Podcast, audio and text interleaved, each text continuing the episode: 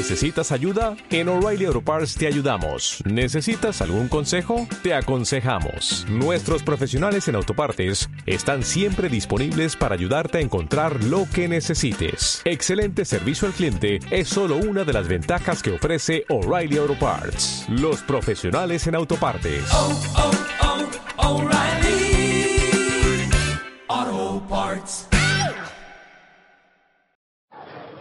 Porque siempre hay un momento del día en el que se necesita bajar la tensión.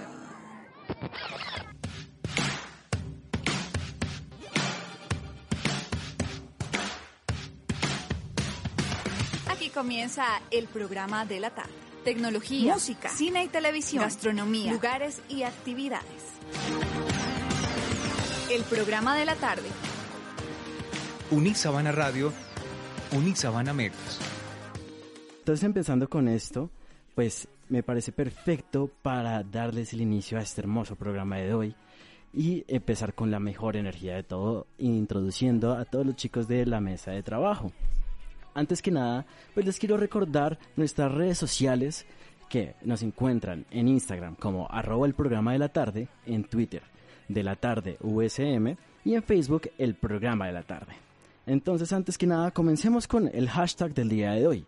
Hoy el hashtag me lo inventé porque tenemos una pequeña dinámica de que cada sección va a tener un tema en específico que con un país. Entonces, acá lo llevo a cabo con hashtag me encantaría viajar a. Entonces, comencemos.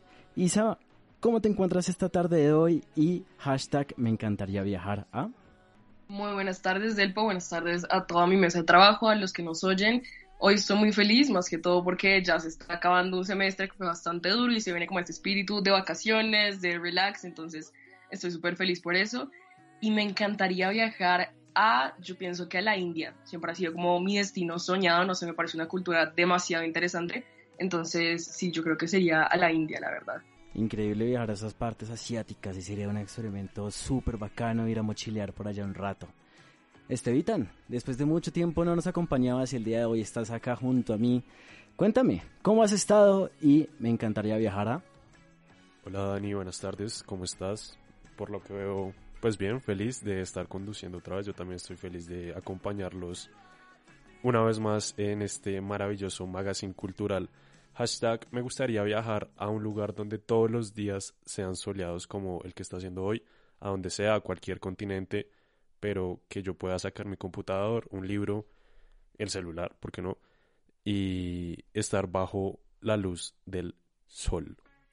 Siento que en todos esos planes sería perfecto estar tranquilo, tener su tiempo para uno, leer, mirar cosas, experimentar y tener un paseo increíble sin importar de dónde sea, sea en las montañas o en las playas.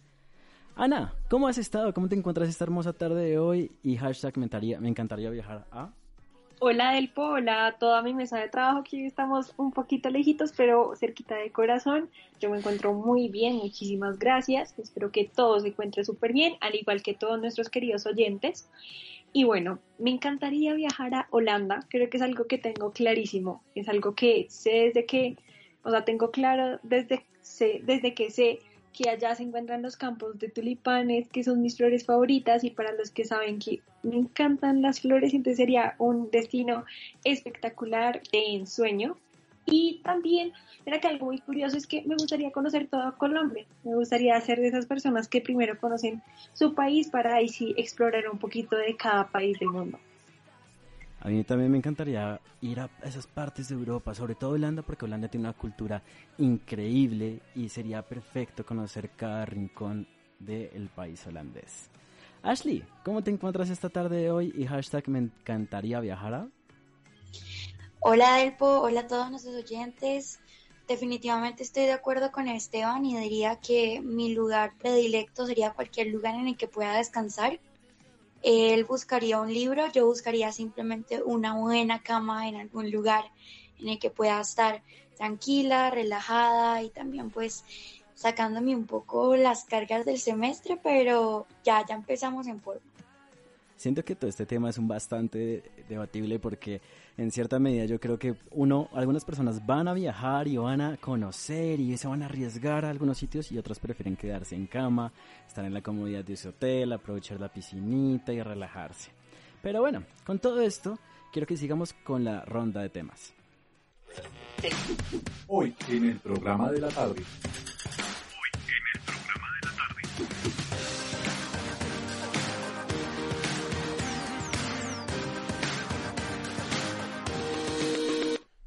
Pues esta tarde de hoy, como les comenté anteriormente, pues la idea es comenzar a hablar de cada sección con un país, ¿sí? Tener como dice esa temática de por medio y va a ser algo emocionante. Por mi parte, hoy les voy a hablar de la música en el mundo. Yo preferí coger todos los, todos los países que podemos encontrar y les traigo artistas de todos los países. Pero para comenzar, Esteban, cuéntanos un poco de qué vas a hablar hoy para qué hay para comer. Hoy en qué hay para comer los voy a antojar con Renata Tacos una de las taquerías más famosas de todo Bogotá. Su propuesta gastronómica está inspirada en el tradicional platillo mexicano y su ambiente es ideal para compartir en cualquier contexto. La comida mexicana a mí me encanta y siento que también la cultura mexicana es una locura y, quiero saber más a detalle más, más tarde. Ana, ¿qué nos traes hoy y qué hay para hacer? Bueno, del hoy también no les vengo a antojar con comida, pero los vengo a antojar con un increíble viaje por toda Holanda para conocer estos campos de ensueño, como les había mencionado, en Holanda. Y entonces les voy a traer taticos, eh, en qué fechas viajar, qué se puede hacer, cómo tomarse las fotos, absolutamente todos los datos importantes para viajar a Holanda. Lo que te digo, estoy bastante emocionado por conocer todo lo que nos traes hoy y va a ser súper cool. Ash, cuéntanos, ¿Qué nos traes hoy en qué hay para conectarse? ¿Para qué hay para conectarse? Le di gusto a Isabela con su pasión por India y hablaremos de una invención que revolucionó la vida de las mujeres en India. Wow, siento que va a ser un tema bastante interesante y he leído un poquito por ahí de lo que nos contabas y estoy bastante emocionado. E Isa, cuéntanos, ¿qué hay para ver? Bueno, en qué hay para ver, les traigo el grandísimo Hollywood, donde fueron las mejores producciones en los años 90, que fueron unas de las épocas eh, más icónicas en el cine, entonces pues Estados Unidos, en Hollywood, películas de los 90, básicamente. De acuerdo. Entonces ya con todas estas secciones estamos preparados para nuestra primera pausa musical. Esta es El Encuentro de Alice y Amaya. ¿Qué vamos a hacer? ¿Qué vamos a hacer? ¿Qué vamos a hacer? ¿Qué vamos a hacer? Uy. Qué casualidad que te he encontrado. ¿Qué haces por aquí? ¿Cuánto ha pasado? De ya vi, creo que le he soñado. ¿Qué tal va todo? He pensado en ti más de la cuenta. El corte nuevo, así que bien te queda. ¿Te acuerdas de la última noche aquella?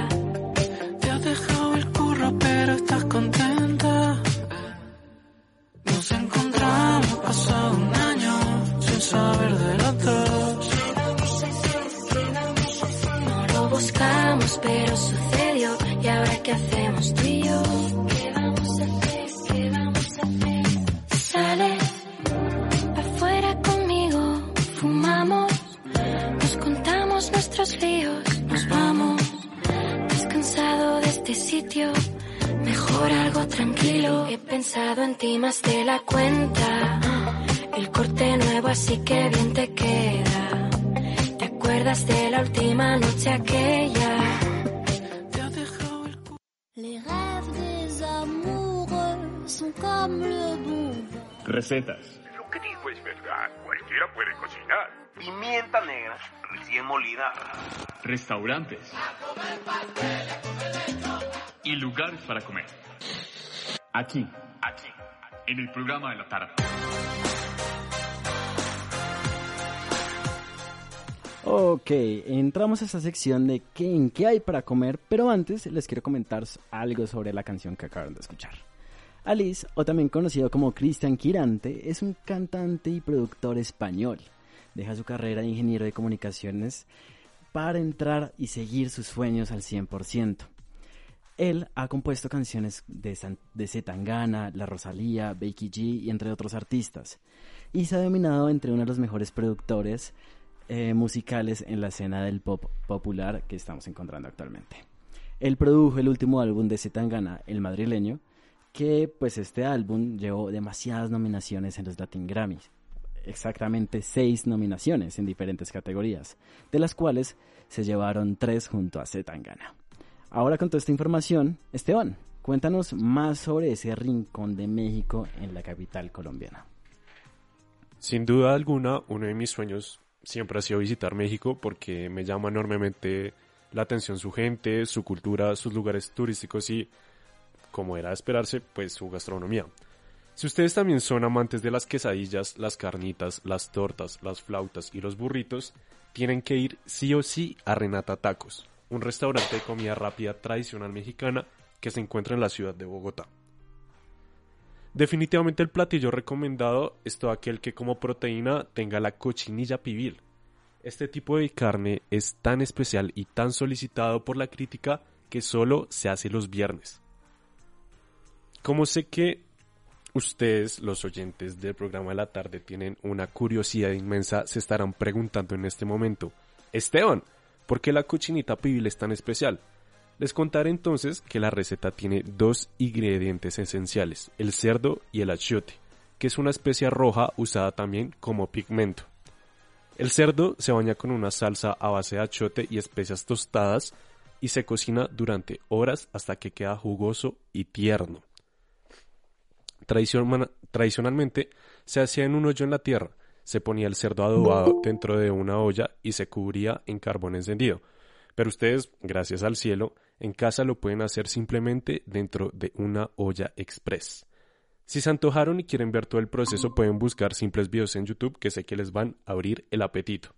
Además, si quieren probar cómo queda esta maravillosa receta de carne que literalmente se deshace como mantequilla en la boca, los invito a que visiten Renata Tacos en cualquiera de sus cinco sedes en Bogotá.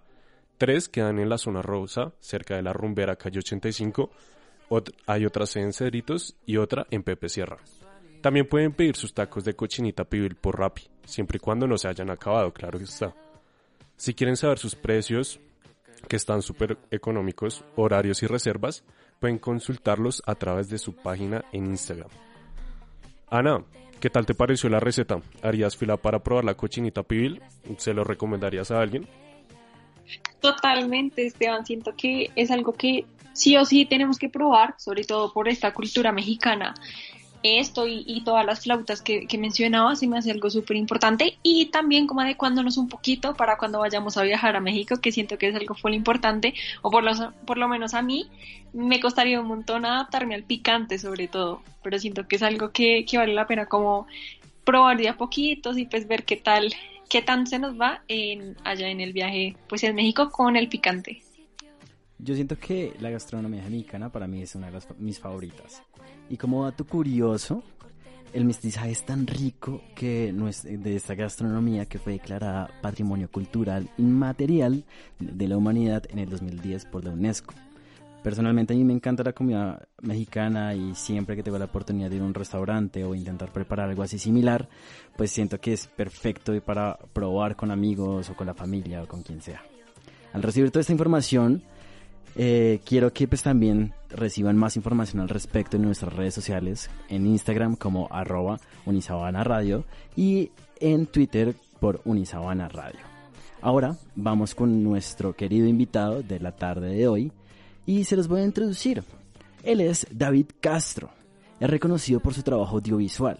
Está, especialmente, está especializado en filmar coreografías de diferentes academias de baile de Bogotá y a su vez es un excelente bailarín y, ha permitido, y se ha permitido actuar en diferentes comerciales como Chocolatina Jet, Éxito, Jabón Rey, Toto y entre otras marcas que podemos ver en el mercado.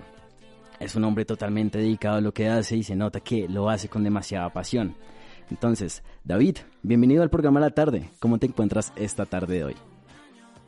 Hola, hola, ¿cómo están? ¿Qué tal todo? Bien, yo por aquí trabajando bastante, pero bueno, ahí vamos.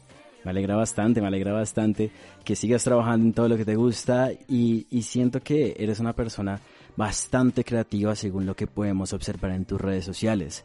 Porque últimamente las redes sociales es el portafolio de los nuevos filmmakers o, o fotógrafos que encontramos en el día a día. Entonces cuéntanos un poco por lo que veo, eres una persona bastante creativa y cada foto que tomas o video que haces es totalmente diferente al interior. Entonces, cuéntanos un poco de dónde surgen las ideas de tus fotografías y los videos. Mm, siento que pues es una pregunta un poco amplia y compleja a la vez, porque muchas veces de lo que muestro en mi trabajo es de lo que solicitan los clientes como tal y otros trabajos sí es más personal eh, en cuanto a proyectos que yo quiero como mostrar más allá.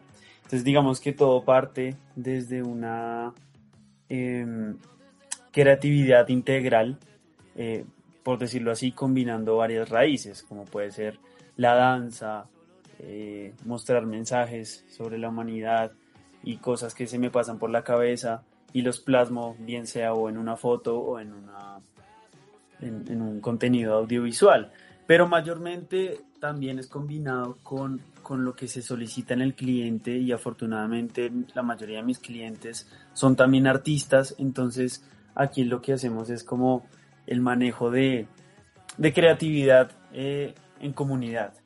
Entonces, eh, también tengo en, en, mis proyectos como mostrar más cosas personales, pero la mayoría son de, de clientes como tal. Gaby, para nosotros es un gusto tener, tenerte acá en el programa de la tarde y nos gustaría saber acerca, sabemos que mezclas este arte con, con tus pasiones, que es como el baile, este arte de grabar videos y llevarlo a la fotografía y demás, y también llevarlo a propagandas incluso.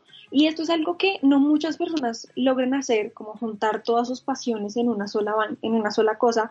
Entonces nos gustaría saber cómo, cómo fue este proceso eh, en el que te diste cuenta que realmente podrías mezclar todo esto, en que, en que no querías eh, estar en una oficina o estar eh, estudiando de por vida y, decidiste cómo aplicar todas tus pasiones en una sola cosa. pues bueno, digamos que mi vida artística ha sido un poco amplia y pues todavía sigo siendo joven y me falta un montón por recorrer, pero despertó desde muy pequeño. afortunadamente he tenido unos padres que me han inculcado el arte por, por todos lados, entonces siento que está como ya en las venas. Desde, desde pequeño, eh, el hecho de colocar música, eh, inspirar eh, con artistas legendarios, así como Michael Jackson. Entonces digamos que una cosa me lleva a la otra y el simple hecho es como querer hacer las cosas, uno, con pasión y dos, si de verdad yo quiero trabajar en algo o vivir de ello, hay que construir las oportunidades y hay que construir como el camino para llegar a esos sueños que uno puede tener. Muchas veces como artista es como, no, es complejo que vivas de ello, es complejo que consigas trabajo, pues sí, como, como cualquier otra cosa es complejo, pero uno mismo se crean las oportunidades, uno mismo se construye el camino. Entonces digamos que eh, me encanta lo que hago, pues porque afortunadamente puedo vivir de ello, uno, tengo el apoyo pues también de, varias personas. Y lo, y lo más importante que yo creo que es, es la pasión y sobre todo como el cariño que uno le puede meter a las cosas. Sí es importante el hecho de la economía y del dinero, pero eh, no puede uno separarse o desviarse del camino por el hecho de pensar solo en el dinero y perder la pasión. Para mí es un balance de todo, es un balance de pasión, de amor, de disciplina y constancia. Entonces, digamos, he tenido muchos ejemplos, he tenido muchas experiencias, a pesar de la corta edad que, tengo, siento que he tenido bastante experiencia eh, visualizando otros caminos de otras personas y yo digo, pucha, de verdad, eh, es tan triste ver cómo la gente se puede desilusionar por el hecho de lo que reprime la sociedad, el hecho de que le digan como no puedes vivir de ello, eh, no tienes talento, eh, eres malo, eres feo, por ejemplo, o el hecho, pues ya decir como no, no me da para vivir de ello, entonces se desilusionan y recurren a otras cosas como el hecho de trabajar en una oficina, que trabajar en una oficina no está mal, puede ser el sueño y la meta de alguien, pero mi sueño desde, desde que tengo uso de razón es el arte. El arte y lo he podido experimentar en todas sus raíces. Eh, pues no sé si, si comento un poco de mi historia, no sé si más adelante hablamos de ello, pero sí, comencé haciendo magia y ahorita estoy ya haciendo producciones audiovisuales. Bueno, David, primero felicitarte por eh, la pasión con la que desempeñas todo tu trabajo, me parece impresionante, nos parece impresionante. Y ahora enfocándonos un poquito hacia el lado del baile, una pregunta bastante curiosa. Últimamente hemos visto que se ha popularizado mucho este tema como de dance studios y todo eso, digamos, con bureo. ¿Tú a qué crees que se debe como eh, el auge que está teniendo el baile actualmente en los jóvenes? bueno, es una, una pregunta también muy amplia. Ese auge como tal, siento yo que puede ser a partir de muchas raíces y siento que una de las más grandes es el impulso de las redes sociales, ¿no? Eh, yo comencé en una época en la que pues uno entrenaba porque le gustaba y porque de verdad quería ser un, bailarín eh, formal, por decirlo así. La cuestión es que eh, lo que voy con las redes sociales es cómo ha cambiado también como el objetivo y la perspectiva del hecho de ser bailarín o del hecho de bailar. Porque uno puede mover el cuerpo y ya, eh, ya uno puede decir, sí, yo, yo bailo, pero la otra cosa es ser un bailarín y eh, apropiarse el hecho de ser un bailarín profesional. A lo que voy con esto es que el auge de las redes sociales, eh, sí, la gente quiere mostrar su imagen, la gente sí quiere ser integral, la gente sí tiene objetivos como de, bueno, quiero ser influencer, bueno, quiero manejar mis redes sociales, tengo que aprender a manejar la expresión corporal, tengo que aprender a manejar mi cuerpo, y dentro de ellos está el cuerpo, como tal, el movimiento, como la danza en sí. Entonces, digamos que sí, lo veo es más que todo por, por el lado de querer uno mostrar la imagen, pero antes digamos que eh, no es que uno entrenaba pues porque le gustaba, las academias de bailes pues mm, es también algo semi nuevo también en Colombia, llevan pues pocos años comparado con países extranjeros, claramente, pero igualmente ya llevan varios años aquí las academias. Yo en lo personal no sabía la existencia de ellas hasta que pues un bailarín me cogió y fue como, no, vaya y preséntese a una academia. Pero ya ahorita el impacto, pues gracias al, marketing, gracias a, todo el dominio de las redes sociales y, y, como las publicaciones, pues la gente puede acceder más fácil a la información y saber que hay academias por doquier de baile, de lo que necesites. Entonces digamos que Ureo, pues a mi gusto, supo hacer una buena estrategia de marketing para llegar a más gente, para llegar a más público y aún así impulsar como el arte de bailar y pues a mi gusto es, es brutal.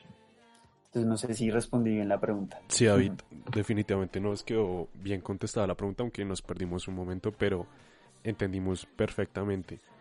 Desde la mesa de trabajo del programa de la tarde te queríamos preguntar que si además de contenido audiovisual sobre coreografías, te ves haciendo algo más narrativo y menos publicitario como el cine contemporáneo en un futuro? Eh, sí, pues de hecho lo principal en lo que yo estoy trabajando, en lo que yo me enfoco, es ser director de cine. Eh, me encanta pues el hecho de, de realizar películas, por decirlo así. Actualmente estoy realizando un cortometraje, ya voy a producir otros dos también he, participado en otras cosas cinematográficas, no solamente el hecho de realizar contenido publicitario como, como tal, como danza, pero a lo que yo voy es como que eh, a, partir de la danza que yo estaba bailando y a partir de que empecé a grabar bailarines también me di cuenta que uno puede generar esas narrativas cinematográficas con la danza y con cualquier otro tipo de arte que se pueda expresar. A lo que voy es que mi toque personal es meter todo el cine en un contenido publicitario y combinar esas dos y hacer un producto brutal. Pues me parece increíble todo esto lo que nos comentas, David. Siento que eres una persona que, a pesar de todas las cosas, a pesar de que tiene todas las oportunidades, has logrado aprovechar cada detallito para ser lo grande que eres. Entonces, cuéntanos, ¿qué proyectos vienen a futuro y qué nos puedes comentar sobre ello? Digamos que cuando cuando tengo proyectos, no me gusta comentarlos tantos, tanto hasta que se realicen, ya es como algo mío, pero digamos que a futuro eh, la idea es generar un contenido un poco más amplio para mostrarle a la gente de qué se trata la danza. Esto siento que me, he involucrado mucho en, la realización para bailarines eh, y, Bogotá y sobre todo también Colombia desconoce mucho de lo que se puede hacer con la danza y tenemos un claro ejemplo como la película Somos Calentura. No sé si lograron verla y ha sido como una de las primeras de baile pues también acá, acá en Colombia. Me imagino que antiguamente también debe haber más, pero no es tan común. La gente es como, ah, no, sí, hay bailarines y, ya, pasan por encima. Entonces uno de mis proyectos es, bueno, realizar un proyecto grande de contenidos audiovisuales con danza. Eh, próximamente ya sabrán de qué se trata. Tengo ahí el as bajo la manga. No quiero adelantarles ni espoliarles mucho, pero sí tengo un gran proyecto ahí detrás. También claramente tengo que seguirme formando. Eh, próximamente tal vez eh, haga algún máster o algún, alguna especialización en el campo cinematográfico y seguir, seguir construyendo mi carrera como actor, como bailarín y cineasta. Siento que uno puede hacer todo en esta vida. la cuestión es de querer y meterle la pasión a cada cosita. Entonces, uno, formarme, dos, tengo ahí proyectos personales con el campo audiovisual y también seguir formándome como, como artista integral. Listo, David. Ya para cerrar, cuéntanos, ¿dónde los, los, los que nos escuchan te pueden encontrar en redes sociales? Esto, bueno, en Instagram sobre todo es mi portafolio virtual. Me pueden encontrar como Da Castro PH, eh, así como suena, DA Castro PH y David Castro 17. Tengo estas dos cuentas. Una cuenta es personal donde subo todos los temas de actuación, baile y cosas personales. Y Da Castro PH es donde subo todo mi trabajo fotográfico y de realización audiovisual. Gracias por tu tiempo de hoy y recuerda que los micrófonos de Unisabana Medios siempre estarán para escucharte. Ahora seguimos con nuestra sección de ¿Qué hay para hacer? Ah, estoy como aburrido. Hoy sí que vengo yo bien mis amigos están yendo de viaje. ¿Y ahora yo qué voy a hacer estos días? Yo no necesito vacaciones. Empieza ¿Qué hay para hacer? ¡Sí!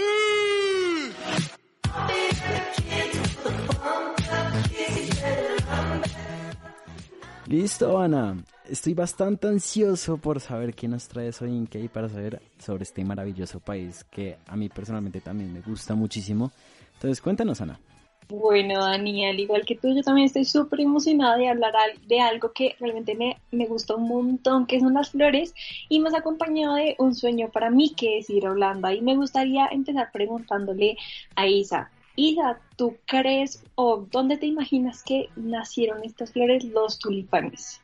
Ana, la verdad, y creo que me corchaste un poquito. O sea, pues yo pensaría que obviamente como en Holanda, como de manera silvestre o algo por el estilo, pero, pero la verdad no tengo ni idea, cuéntame. Bueno, ayer me llevé la sorpresa investigando un poquito acerca de esto, que no, el origen no se dio en Holanda, sino que esto fue por error, em, que llegaron las semillas a, Holanda y los bulbos, que eso es lo que, lo que exportan y, y demás, llegaron por error, pero esto eh, provenía de, del oriente, de Pakistán, de la India y demás. Hablando también un poquito de India, porque también vamos a hablar más adelante sobre India, nacieron allá, nacieron en, en Oriente.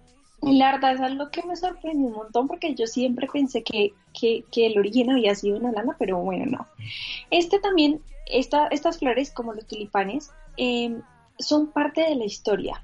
En la Segunda Guerra Mundial, se habla de que los bulbos de los tulipanes sirvieron como alimento para, para los soldados y demás que estaban en la Segunda Guerra Mundial. Aquellos que no tenían alimentos y se habían quedado sin ninguna cosa para comer, se comían los bulbos de los tulipanes, que son la parte de abajo, como si fueran la raíz, como entre la raíz y el tallo. Esto es el bulbo, es como una cebollita pequeña pues como para describirles la forma, y esto es lo que se, lo que se guardaba y lo que se comía. Este es el producto más exportado de este país de Holanda y es en un 60% es el, es el producto más exportado y es lo que sostiene básicamente la economía de este país, Holanda. Y bueno, las cosas, de las cosas más emblemáticas de Holanda, como ya conocemos y demás, son estos famosos campos de tulipanes que pintan de, colores la tierra de Holanda. Si tú vas por un avión, ves kilómetros enteros de tulipanes. El tulipán es una flor muy hermosa, llena de nutrientes y demás, y también llena de muchas propiedades hermosas, como su estructura lo dice. Tenemos que tener en cuenta que esta espectacular vista no se puede ver todos los días. Por ejemplo, si yo voy en este momento en Holanda, no voy a encontrar los tulipanes. Esto depende del año en el tiempo que se da. En este año, en el 2021, se dio entre finales de abril, principios de mayo. Entonces, es como un tiempo en específico. Por ende, cuando ustedes vayan a viajar y si quieren ver estos campos de, de Holanda activos y los recolectores y granjas enteras para tomarse fotos y demás, deben conocer las fechas en específico. Incluso las fechas varían según la ciudad. Y bueno, les voy a traer, les, les traigo acá cuatro lugares en donde podemos ir a ver esto. Los primeros son los jardines de Keukenhof, en Lice. Esta es la ciudad con que tiene el mayor tesoro nacional de flores, de tulipanes. Tiene 7 millones de bulbos de 800 variedades de tulipanes, narcisos y jacintos, porque pues tiene varias clases. Eso es algo que solo se puede ver en Países Bajos, porque como les comentaba, así el origen no haya sido ahí, en el único lugar en el que se exportan y en el que se producen realmente en esta cantidad y con todas las variedades posibles es en Holanda. El segundo es Duin de Bollenstreek. Es la región de las dunas y los bulbos. Estos son excepcionalmente hermosas con vistas costeras, o sea que al lado del mar y pueden ver a un lado el mar y al otro los campos. Estas también traen áreas rurales y por supuesto largos campos de tulipanes. En tercer lugar encontramos Telpen Road, que es la ruta del tulipán en Flevoland esta ruta de los tulipanes permite visitar el campo alrededor de las ciudades Drotten, Lelystad y Seawold a lo largo de excelentes rutas en bicicleta. Esto es lo más famoso, ir en bicicleta, ver al recolector haciendo su trabajo, incluso poder tomar una guía de cómo recolectar y poder llevar a cabo esta recolección con un experto, por supuesto. Y por último encontramos la granja de tulipanes y molinos de viento North Holland. Eh, esta es para hacer un recorrido en la propia granja y acá es donde el recolector les da una guía em, para ver cómo se recolectan estas, cuál es su proceso, em, cuando se recolecta el bulbo y demás. Es algo espectacular. Aproximadamente vamos a encontrar 50 especies de flores y nos mostrarán los campos de tulipanes más hermosos, acompañados de un molino de viento, porque por supuesto siempre los, los fondos de pantalla y demás y las fotos profesionales que siempre vemos de Holanda están acompañados de algo tan representativo como los, los molinos de viento de Holanda y por supuesto los campos de tulipanes con más de 800 variedades. Esto es súper interesante y para, para los que les interese saber más pueden eh, mirar, pues en internet hay un montón de guías y demás que vale la pena mirar y planificar el viaje súper bien y en las fechas adecuadas si les interesa conocer esta hermosa flor. Para mí es un sueño y Delpo, a ti te gustaría ir, te llama la atención conocer esto, cuéntame. A mí siempre me ha encantado toda esa zona de Europa y además creo que la capital holandesa, Ámsterdam, siempre ha sido mi sueño estar en esa ciudad. Que eh, un dato curioso, de hecho, hay más bicicletas que carros en esa ciudad. Es alguna locura y la gente deja bicicletas como si fuesen dulces en las calles y es algo sensacional.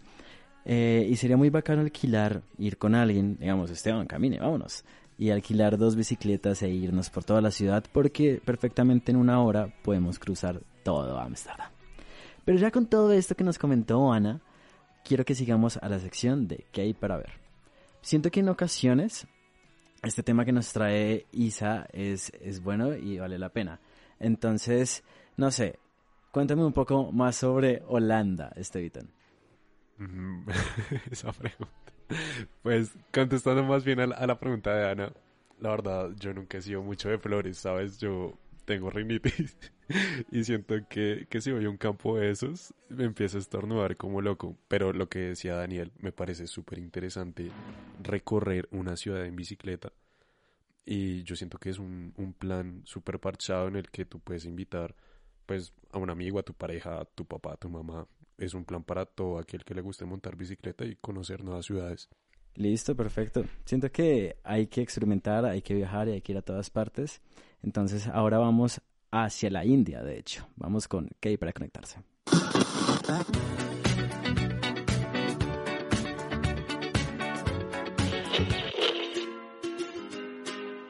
Estás escuchando el programa de la tarde.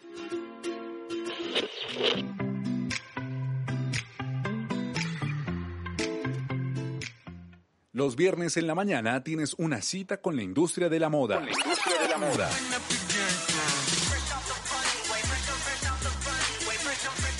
Explora la moda desde el cine, la historia, la televisión y el estilismo.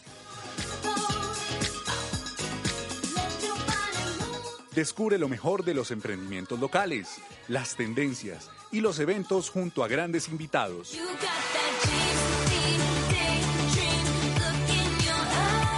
Todo esto y mucho más en el Diccionario de la Moda. Todos los viernes a las 8 de la mañana por unisabanamedios.com. El Diccionario de la Moda. Diccionario de la Moda.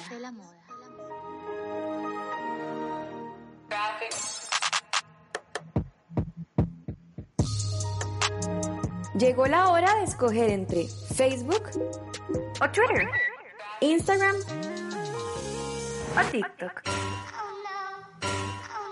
iOS o Android. ¿En qué hay para conectarse? Aquí, en el programa de la tarde.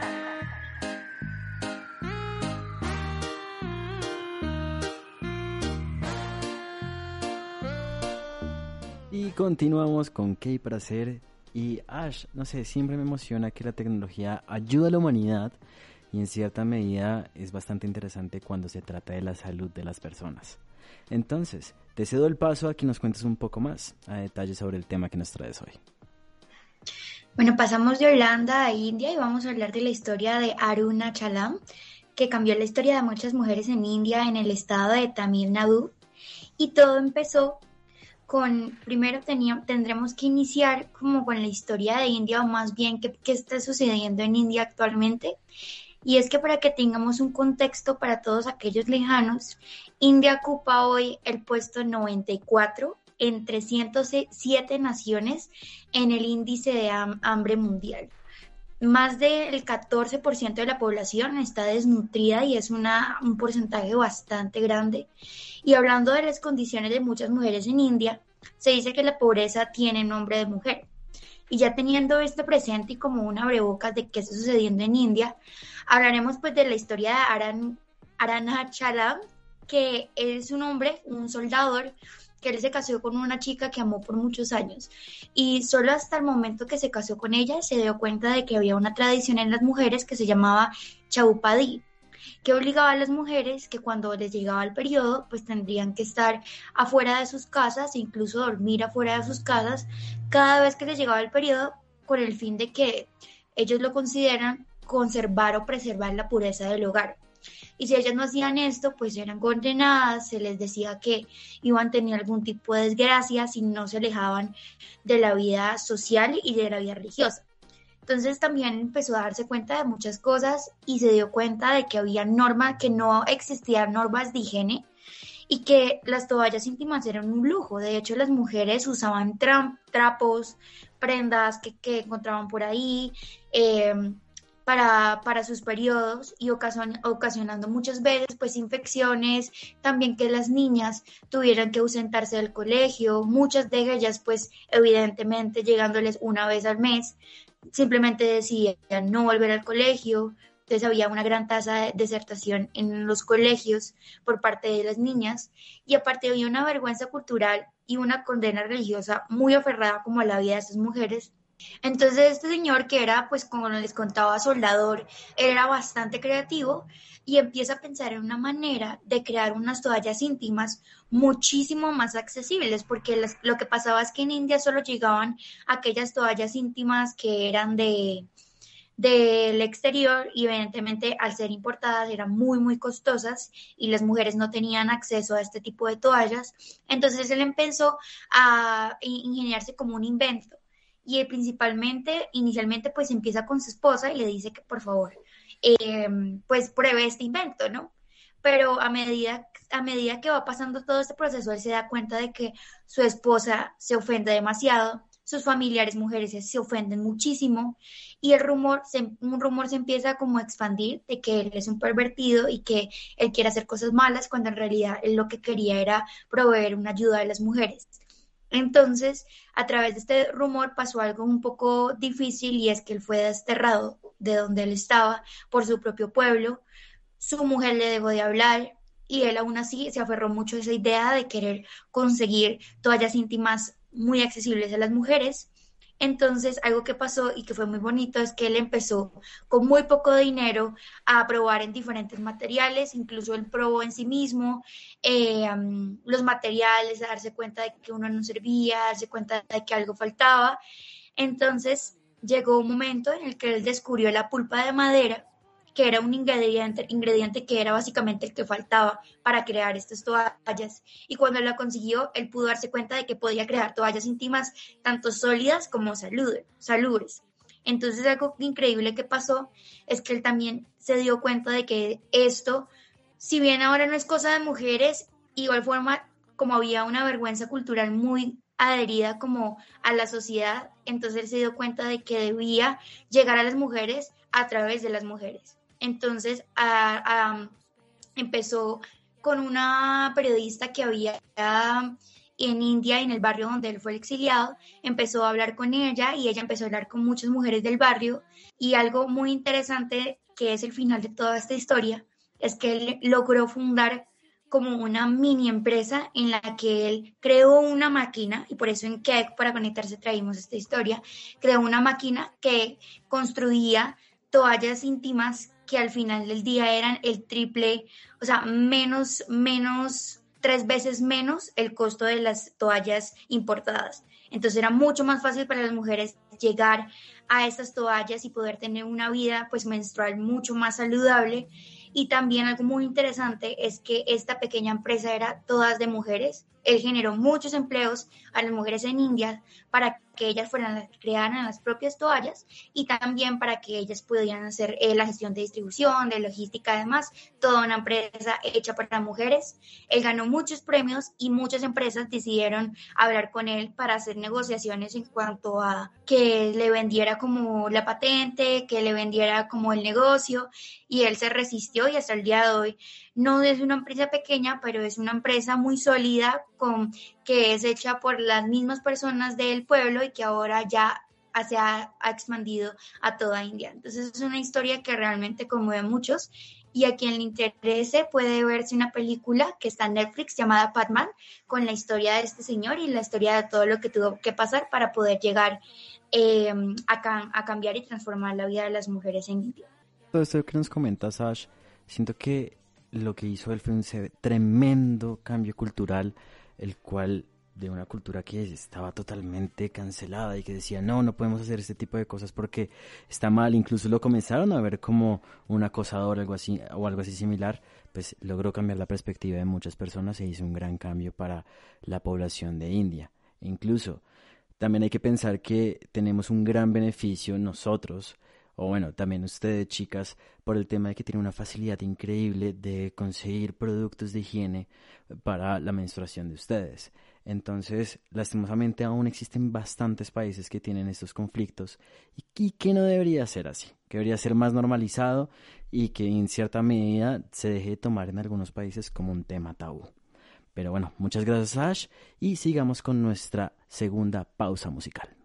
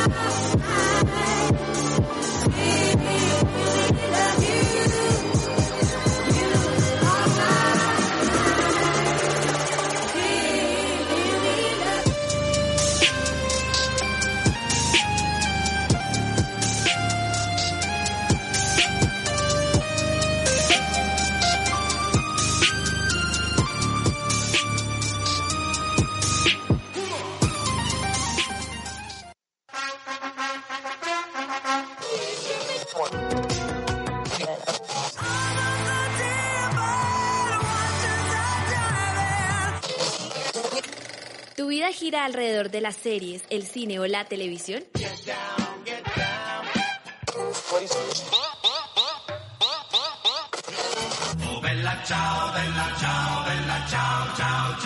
Ya comienza ¿Qué hay para ver?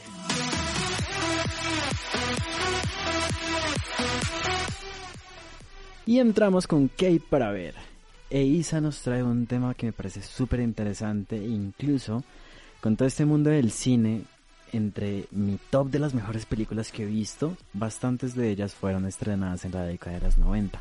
Entonces, Isa, cuéntanos más a detalle qué nos vas a contar hoy en esta década del cine. Bueno, yo les cuento primero que decidí hablar de este tema, ya que el otro día, o sea, mi, mi propósito de esas vacaciones es como enriquecer mi cultura cinematográfica y empezado por muchas de estas películas. Y me di cuenta que casi todas pasaron en Hollywood. Y fueron estas películas de los 90 donde, así como Delpo, muchos encontraron sus favoritas, las que marcaron su infancia y las que los hicieron enamorarse de este bellísimo arte que es el cine. En primer lugar, tenemos una obra maestra de Tim Burton que es Edward Scissorhands una película que nos enseñó que las historias de amor también pueden ser únicas, diferentes, extrañas y mágicas. Por si no lo sabían, el personaje principal, Edward, está basado en el perro de la guionista, ya que es un personaje de pocas palabras. Se expresa mayoritariamente con los ojos y tiene una actitud muy servicial, muy de eh, ¿qué necesitas? Aquí estoy, ¿qué hago? ¿Para dónde voy? Ese tipo de cosas. Y la guionista, Carolyn Thompson, dijo que era una actitud que tenía su perro, él actuaba de la misma manera por lo que eh, su perro le sirvió de inspiración para la película y para este personaje más específicamente. Ahora, aprovechando que se acerca diciembre, vamos a hablar de una película que personalmente me pareció muy importante para mi infancia y era típica de estas épocas. Home Alone, más conocida como Mi Pobre Angelito, es una película para ver en familia, con una cobija, con una bolsa de palomitas gigante ya que quiero abrir un pequeño paréntesis, me gustaría preguntarle a Delpo, ¿tú por qué crees que se da este cambio tan drástico de los nombres de las películas cuando se traducen? Porque de Home Alone a Mi Pobre Angelito está como un poquito diferente. ¿Tú a qué crees que se debe esto? Yo siento que se debe a la pronunciación del colombiano común cuando va a leer el nombre en las taquillas de los teatros. Porque por un colombiano que no sepa inglés a leer Home pues se va a confundir y lo va a pronunciar mal y, se, y no va a poder decir muchas cosas, entonces no sé, va a estar complicado. Por eso le cambian el nombre. Puede ser, aunque no sé, o sea, la, la, traducción de Home Alone en España es solo en casa. Es como una de las únicas veces que he visto que España traduce como algo un poquito más fiel a lo que es, pero no sé, o sea, cerrando el paréntesis, algo que me parecía muy curioso. Volviendo ya a Home Alone, se cuenta la historia de una familia normal que se va de viaje pero con un pequeño detalle que es que se les olvida uno de sus hijos en casa y este pequeño decide sobrevivir solo a las tareas cotidianas del hogar y a que unos ladrones quieren invadir su casa. Ahora pasamos a un icono de los noventas, la película favorita de muchos, llamada Pulp Fiction o en español Tiempos Violentos. Esa fue la película que consagró a Tarantino como una de las grandes promesas del cine en nuestros tiempos. Esta película se divide en tres historias principales.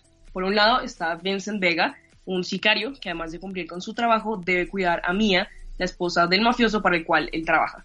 La segunda historia está protagonizada por un boxeador, Butch, y la tercera corresponde a Jules, el compañero de Vincent, es decir, otro sicario. Esas historias se relacionan de formas bastante extrañas y, como lo diría Tarantino, es una trama en forma circular.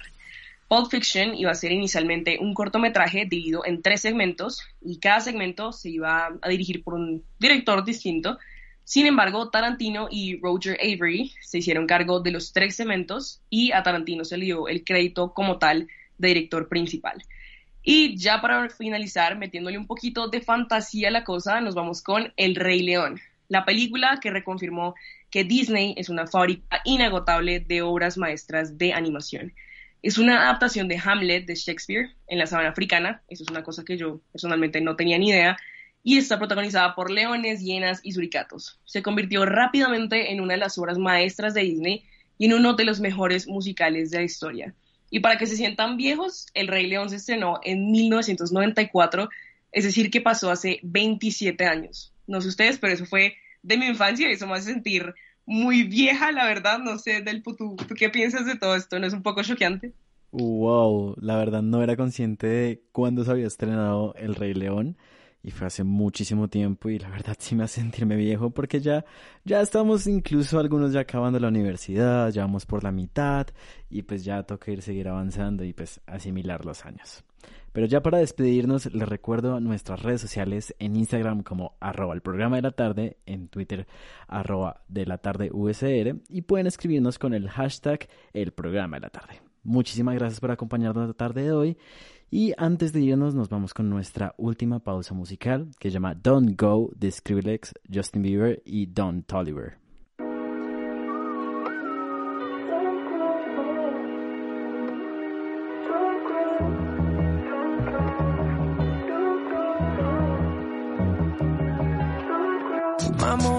Lisa, baby, my masterpiece, babe. When I'm in pieces, baby, you give me peace of mind. You tell me we'll be fine. You always get me right when it's dark. You're my light. Baby, that's why I need you on the regular. And if it wasn't, you know it would never work. Got me going out my way to show you what you're worth. Don't go. I put in the work to hear you say misery missing your company.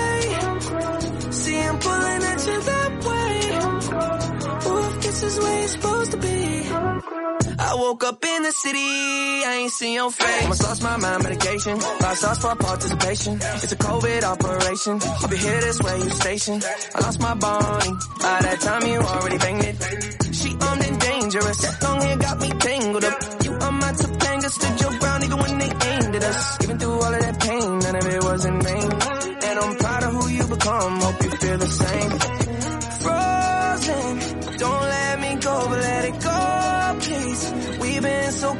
Don't go ghosting me. My vital OG, that's on the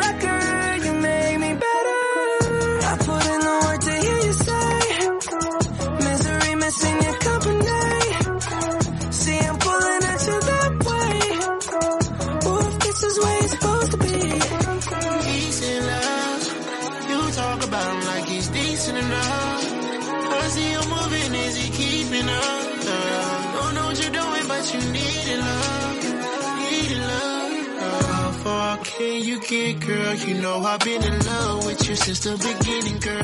Talking out of Los viernes por la noche, Unisabana Radio prende la fiesta.